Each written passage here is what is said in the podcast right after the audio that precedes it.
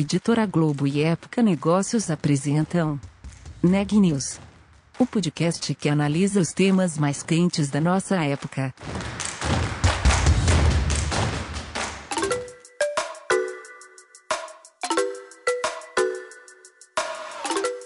Olá, meu nome é Ana Laura Stachewski, eu sou da Época Negócios.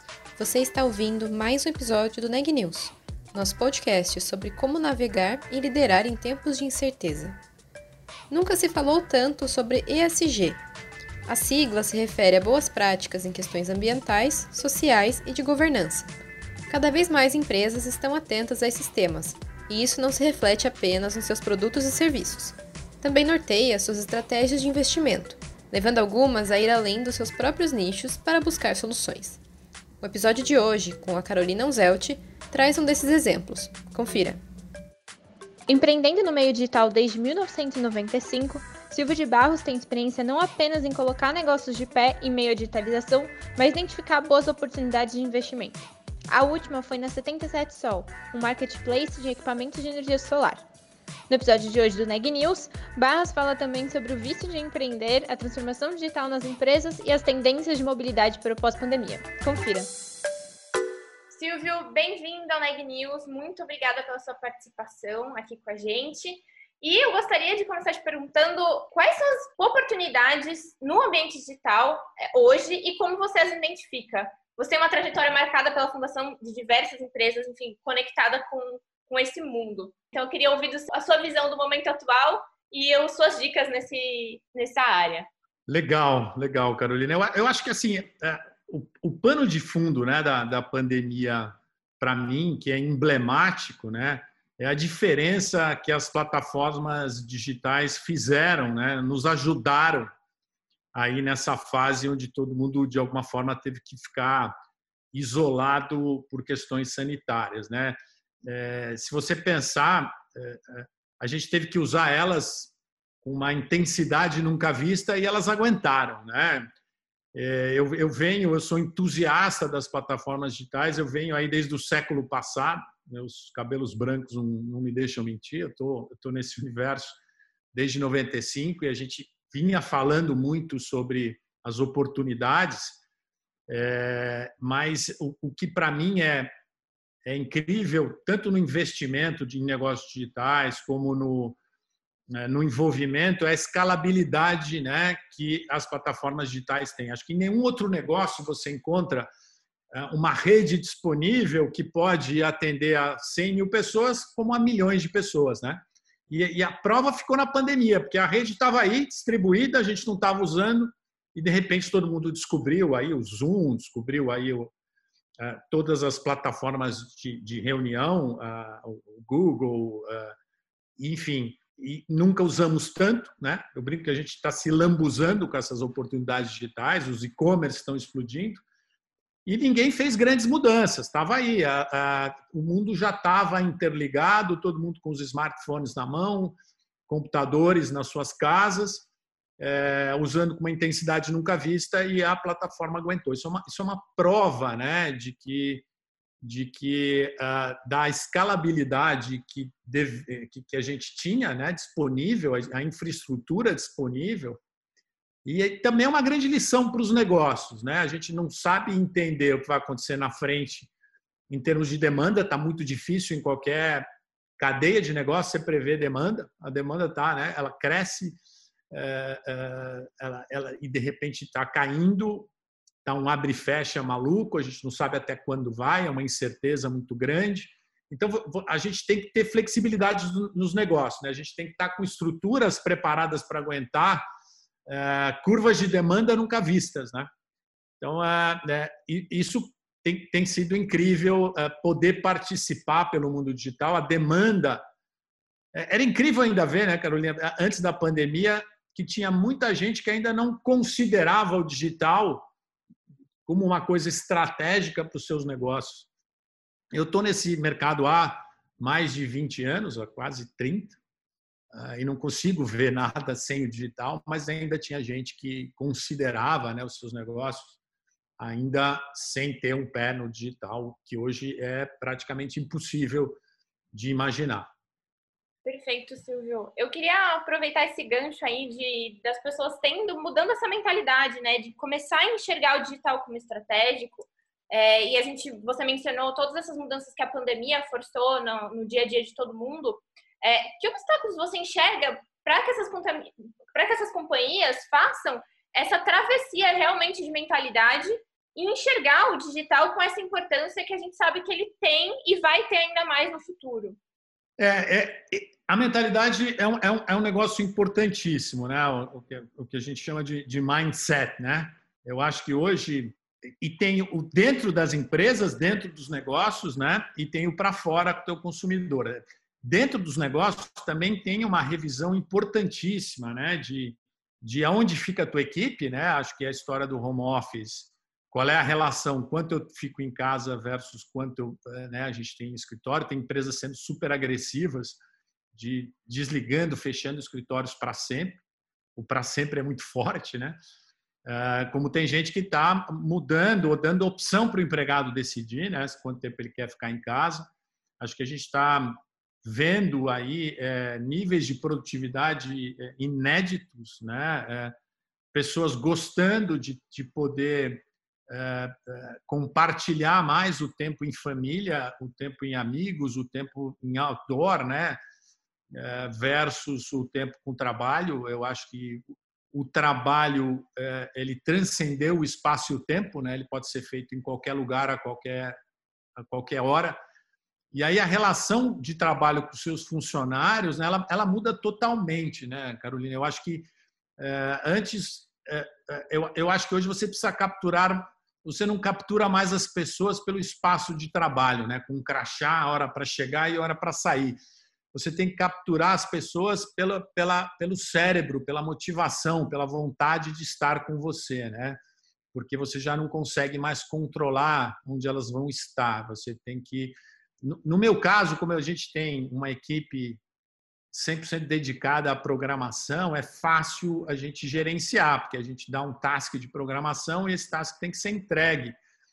É, mas eu, eu, imagino o desafio de outras empresas que têm que se organizar, né, onde onde elas tinham uma, uma disciplina, uma supervisão maior para controlar o trabalho e hoje tem mais dificuldade no digital. Então, esse é um lado importante que eu vejo crítico, porque quem souber navegar melhor passa a ter um diferencial competitivo em relação a outras companhias que não consigam se adaptar a essa relação digital com seu, com seu empregado, essa relação eh, de, de capturar o estímulo, a motivação mais do que o, o, o escritório, cercá-lo né, de um ambiente de escritório para fazê-lo trabalhar pela empresa.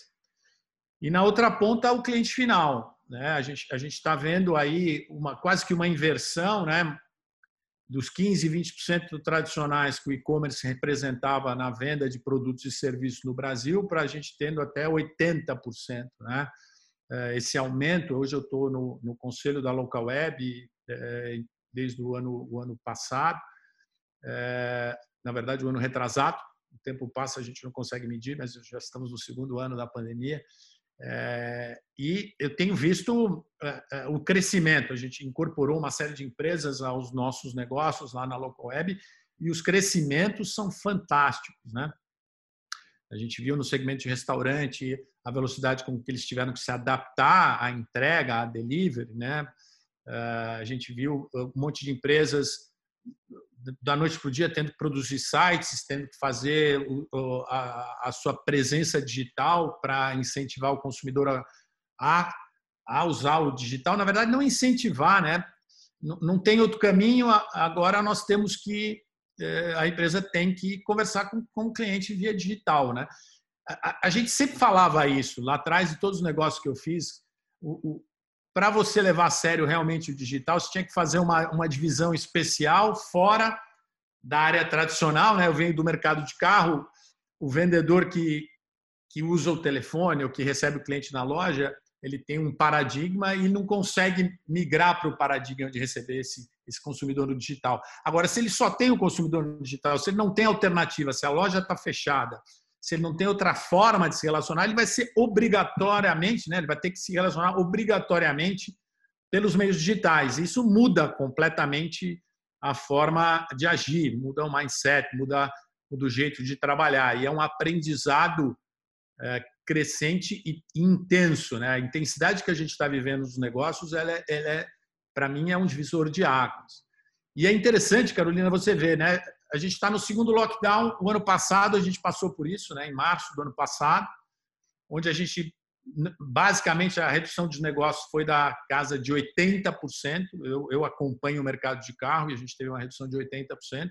A gente está um ano depois com um lockdown parecido e a redução é de 20%. Qual é a diferença? As pessoas aprenderam e as empresas aprenderam a usar o digital na marra, porque não tinha outra alternativa e os negócios continuam acontecendo de alguma forma por vias digitais, por plataformas digitais.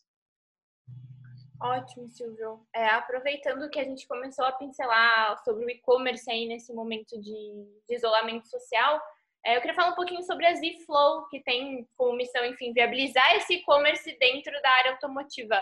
É, como isso tem sido feito por vocês? É, e quais são os planos para o futuro da startup, tendo em vista tudo isso que a gente conversou e essa capacidade de adaptabilidade que você já observou? Legal, Carolina. A Ziflow é, é, é o resultado aí de, de 20 anos de convivência com, com dois sócios incríveis. A gente vem empreendendo junto e empreender. Uh, quanto mais você empreende, mais você quer empreender, né, Carolina? Para mim, isso, isso já é um vício, é, entre aspas, um vício bom, né? porque é, ainda mais no segmento digital, ainda mais com pessoas tão incríveis quanto é, o Fernando e o Caetano, que são os meus sócios hoje, são as pessoas de produto e tecnologia mais incríveis que eu, que eu encontrei até hoje.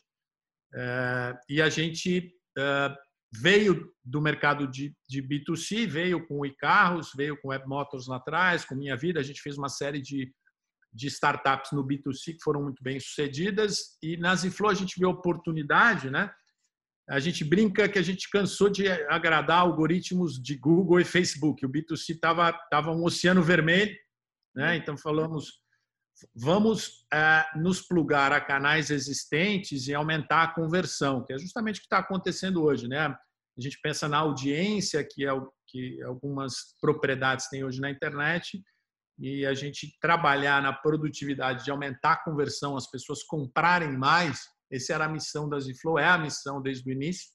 Agora a gente, na verdade, voltou a, a agradar algoritmos de Google e Facebook, estamos voltando para a área com alguns segmentos. Então, a Ziflow começou com, com a esteira toda de financiamento de automóvel, a gente hoje faz a, toda o financiamento, todo o sistema de financiamento do Itaú, tanto nas revendas como em, em canais conhecidos, é a gente que faz. A gente faz também o crédito consignado do Itaú, todo funil de conversão. A gente entrou agora na 77 Sol, que é, foi uma, uma uh, uh, fantástica fantástica uh, descoberta, vai, Carolina. Eu enganei o Luca, que é o fundador lá da, da 77, a brincadeira é essa, porque quando ele veio fazer o pitch para mim, foi um, um code, né? Eu, eu, por, por essa história que a gente tem no segmento aí de, de startups, é, eu recebo muita, muita gente, gosto de conversar com a maioria das pessoas, é, gosto de, de, participar aí dessa cadeia de descoberta de, de, de, de empreendedorismo, gosto de, incentivar o empreendedorismo. Então, eu, quando ele veio falar comigo, eu falei: olha, Luca, eu, normalmente eu fico acompanhando durante alguns anos, converso, a gente troca um monte de informação, mas não tem expectativa de investimento no curto prazo. Só que o, o pitch dele foi tão bom, o segmento é tão legal. É, eu, não, eu não consigo mais olhar nenhum investimento hoje se não for ESG de verdade, não é, não é falar sobre ESG, é executar o ESG mesmo.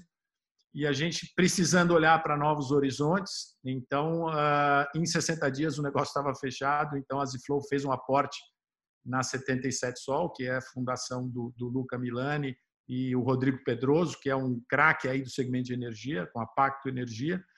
E, e a gente tem ali dois, dois propósitos incríveis, né? que é um, é, como é o Uber né, para os motoristas, que foi muito importante numa fase de desemprego no Brasil. Então, a gente pega o, o instalador, o integrador de placas solares e dá para ele uma plataforma assim como o Uber dá a plataforma para o motorista, a gente dá a plataforma para ele instalar placas solares na casa das pessoas, né? É, e a gente, ao, ao mesmo tempo, então, está minimizando o desemprego, dando oportunidade de renda, por um lado, e por outro, a gente está incentivando a energia limpa distribuída no Brasil.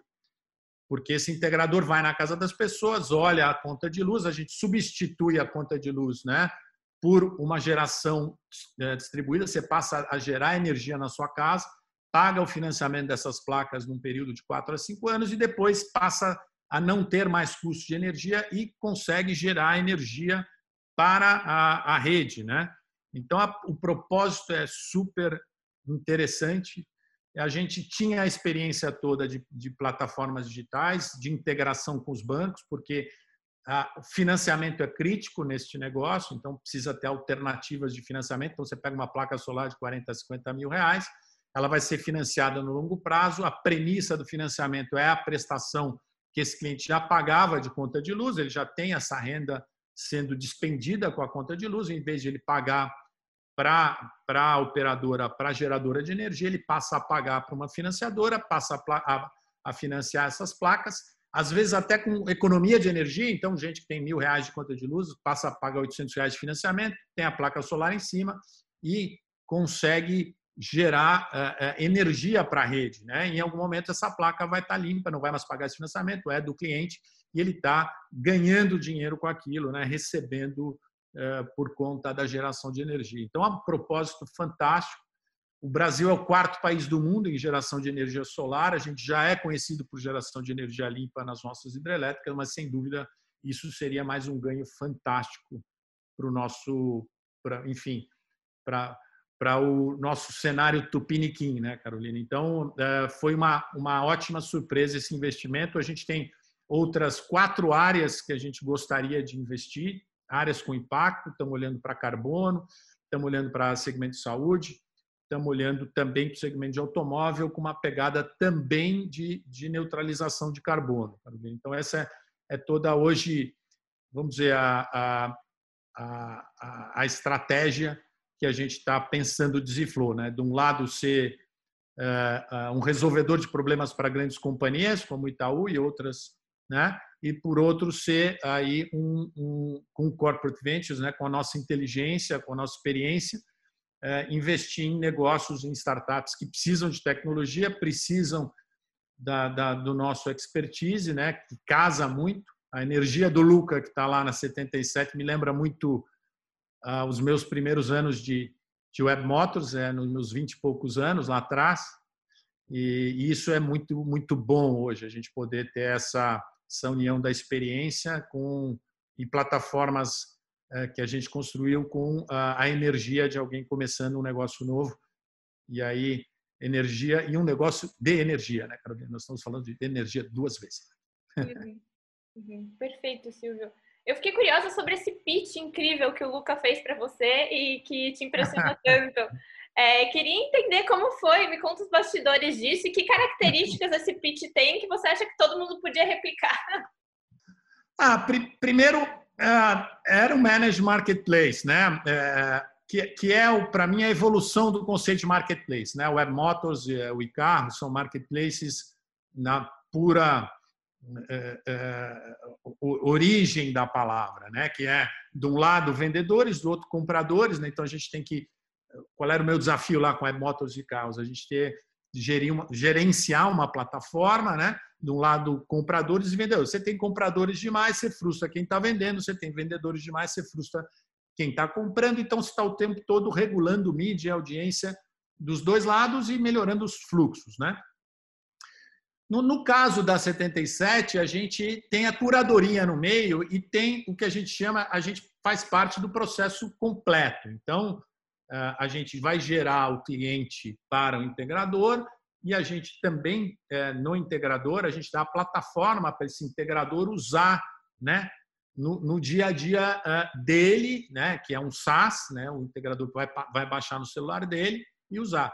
Quando o Luca me contou essa, é, me contou essa estratégia, me contou o que é o mundo de energia solar e toda a energia que ele tem e as pessoas estão montadas. A gente também se conhecia antes, se conhecia não, tinha uma afinidade pelo automobilismo, ele, ele corre de carro, eu também, o, o Pedroso corre também, então, ah, a gente sabe que quem corre de carro pensa muito rápido, você tem que pensar em milésimos de segundo, então já era, já era uma peneira boa aí para para afinidade, intensidade de participar dos negócios. Então, ah, realmente foi muito bom e a gente estava também, né? É, foi a fome com a vontade de comer, né, Carolina? Porque a gente também estava precisando buscar novos rumos, né? E eu olhando muito para o que está acontecendo, acho que uma outra questão da pandemia que ela traz é que a gente precisa hoje eh, não dá mais para falar de negócios, né? Todo mundo fala de ESG para vous, não dá mais para falar de negócios se você não tiver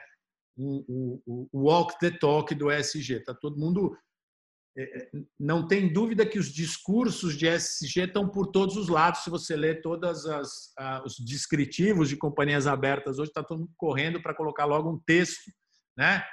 De que é, é, é, é, sustentável de alguma forma do ponto de environmental, né? So, também é, socialmente sustentável e está de alguma forma contribuindo para a parte do G, tanto governança quanto uh, ajuda no, no, no, nas questões relacionadas à infraestrutura e governo. Né? É, eu tenho alguns investimentos nessa área é, de governo, mas é, essa, essa, esse play de 77, pro, pro, tanto para o social, como redução de emprego, como para a questão de sustentabilidade, né? De, de, de energia são, são fantásticos. Né? Então, eu não, eu não consigo ver uh, uma, uma oportunidade mais incrível para entrar nesse segmento, ou, ou usar né, o que a gente aprendeu nesses 20 anos de tecnologia, o que a gente aprendeu nesses 20 anos de empreendedorismo, né, de uma forma melhor do que com essa com esse investimento, né, com essa com essa plataforma. Então foi uma uma união perfeita tanto do pitch dele como o que a gente precisava, né, como Zenflow, para seguir adiante, para crescer. Que ótimo, Silvio. É, aproveitando também o gancho ambiental aí, é, desde a Web Motors do carro é uma parte do, dos seus negócios, é também uma parte do, da sua vida de lazer aí, como você comentou. É, e eu acho que agora a gente se, se pergunta com essas preocupações ambientais em jogo, mas também é, com as preocupações sanitárias, né, do fato do carro ser um, um meio de transporte individual, enfim, é, relativamente seguro dentro desse contexto de necessidade de isolamento social. É, qual é o lugar do carro na atualidade para você? O que, que o automóvel virou e vai, é, que papel ele vai é, desempenhar nesse, nesses próximos anos no pós-pandemia? Fantástica pergunta, Carolina. Fantástica. Isso acho que dá para um podcast novo. Pois é, a gente já te chama de novo para a gente falar só sobre isso. o carro é uma grande paixão minha desde a infância. É, eu acho que o mercado automotivo está virando de ponta cabeça, né? É, e, e, e, muito, muito é, é, interessante você pensar que as últimas duas grandes revoluções vieram de outsiders, né? O cara que fez o Uber não era da, da indústria automotiva e o cara que fez a Tesla também não era da indústria automotiva, né? Hum. Quando você tem uma indústria onde outsiders vêm revolucionar, porque em algum momento, e aí eu me incluo nela, porque eu, eu fui forjado na indústria automotiva, eu tenho 30 anos, eu fui de montadora, eu fui de concessionária, é, e, e, longe de ser uma grande inovação que o Web Motors e o iCarros fizeram, quer dizer, esses caras, tanto o Uber como, como a Tesla, são, são inovações muito mais disruptivas, né? É, é porque em algum momento a gente é, da indústria esqueceu o consumidor, né? A indústria esqueceu o consumidor, é, ficou um nightmare, né? Ficou, ficou um pesadelo a propriedade do carro, né? Nos últimos anos lá atrás, né? E a gente pensar do ponto de vista energético, o carro é um negócio de, de uma tonelada e meia, que fica 95% ah, do tempo parado e quando anda carrega 60 quilos. É difícil achar, do ponto de vista energético, algo menos eficiente hoje nas cadeias de negócio no mundo. Né? Eu costumo dizer também que a indústria automotiva teve um marketing de muito sucesso, porque ela, ela ficou de um tamanho hoje no mundo que talvez ela nunca tivesse, né, devesse ter tido, vai? Se você pensar o que virou o carro para nós, né, eh, virou virou uma presença é, é, muito grande, quer dizer, a questão de cada pessoa ter um carro é, para chamar de seu, né, que é o trabalho que fez a indústria esses anos todos, é incrível, mas mas talvez ela foi longe demais, né? Tá na hora tá na hora de repensar tudo isso, né? E quando você precisa repensar tudo isso, eh, quem está lá dentro tem uma postura muito mais reacionária do que, do que inovadora. Né? Então, a gente vê que o discurso das montadoras ele é inovador, mas a postura é reacionária. Eles estão segurando o que eles podem, porque eles estão no meio do caminho. E, e para enxergar isso, basta olhar o valor de mercado né? de uma Tesla, o valor de mercado de um Google, o valor de mercado de uma Apple e o valor de mercado das montadoras. Está né? é, é, tá claro o mercado é sábio nessa, nessa questão. Está claro que eles estão aí no, no chamado catch-22, né? porque ao mesmo tempo que eles, eles, eles estão segurando o que eles podem os negócios tradicionais, eles estão sendo empurradas, as montadoras, a, a se inovar por questões regulatórias, né? porque grande parte dos países no mundo estão proibindo o motor a combustão nos próximos anos, estão fazendo a transição para o elétrico, e as montadoras têm que investir uma fortuna para isso. Se você pensar numa indústria madura, ela não deveria, né? Se você olhar a indústria do petróleo, ela está ganhando muito dinheiro e não não está investindo, né? Tem algumas poucas iniciativas, né? Porque o mandato dela é ganhar dinheiro. Tem poucas iniciativas em outro, outros outras uh, questões energéticas. A montadora ela, ela não pode fazer isso. Ela tem que se modernizar. Isso vai custar muito dinheiro Acho que vai vir uma consolidação grande aí pela frente. Enfim, esse, é, esse é um, um, um background estratégico, como, como, eu vejo o mercado.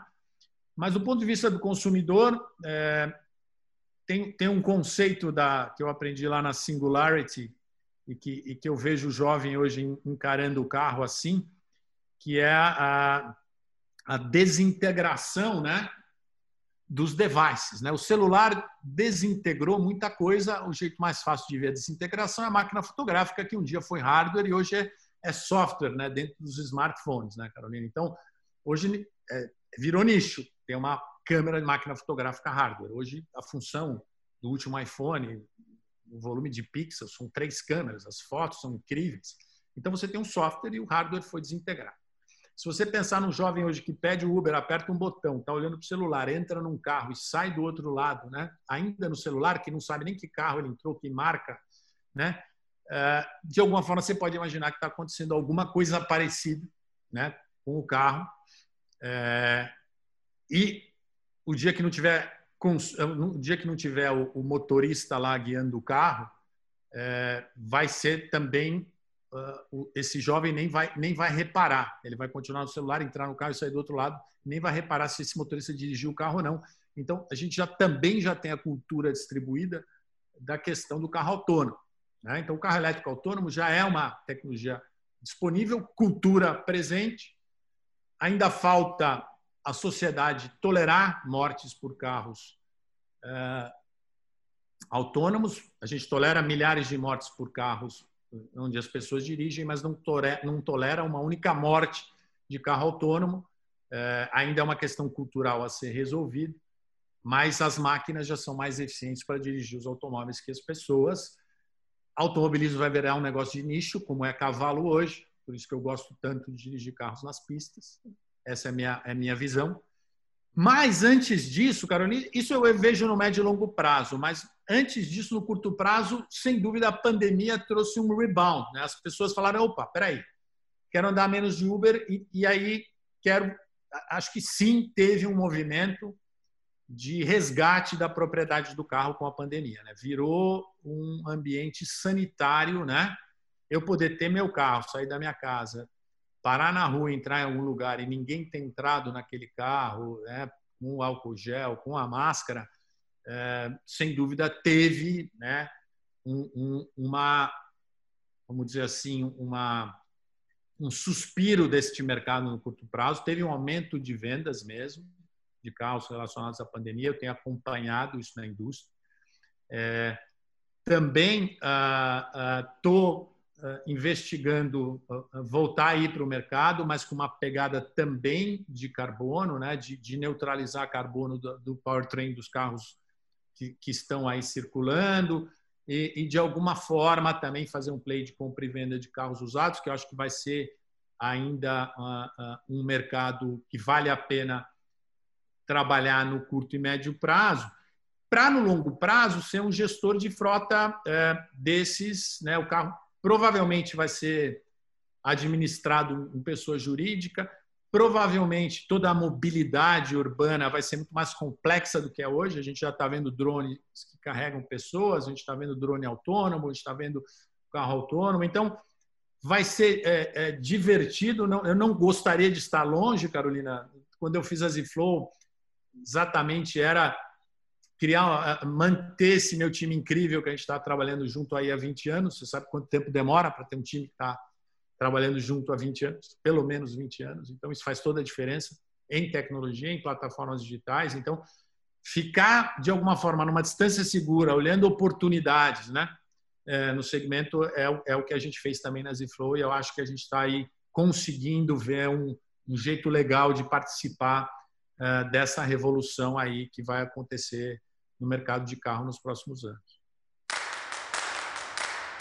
Notícias do dia.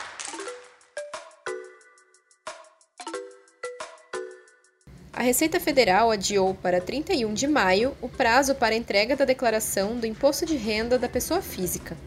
O prazo terminaria no dia 30 de abril e, de acordo com a Receita, foi prorrogado para suavizar as dificuldades impostas pela pandemia, assim como ocorreu no ano passado. Apesar da mudança, o calendário de restituições será mantido. Dados publicados pelo Instituto Butantan neste domingo mostram que a vacina Coronavac tem maior eficácia quando suas doses são aplicadas com um intervalo de tempo maior. Segundo o estudo, o imunizante tem eficácia primária de 50,7%.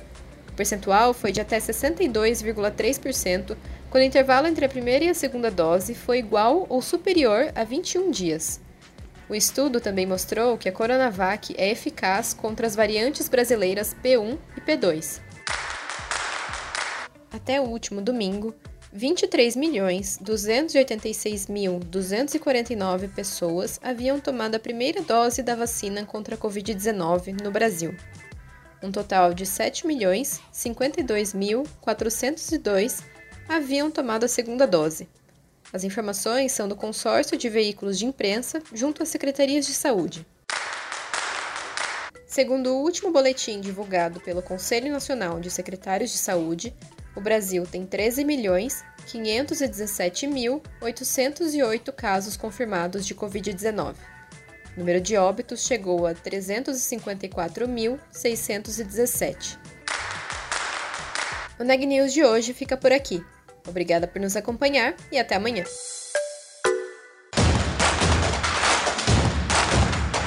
Esse podcast é um oferecimento de Época Negócios. Inspiração para inovar. Não deixe de conferir nossos outros podcasts. Presidente Entrevista Presidente. The Office. E os negócios da nossa época. Ouça, acompanhe, compartilhe. Vamos fazer deste podcast o nosso ponto de encontro.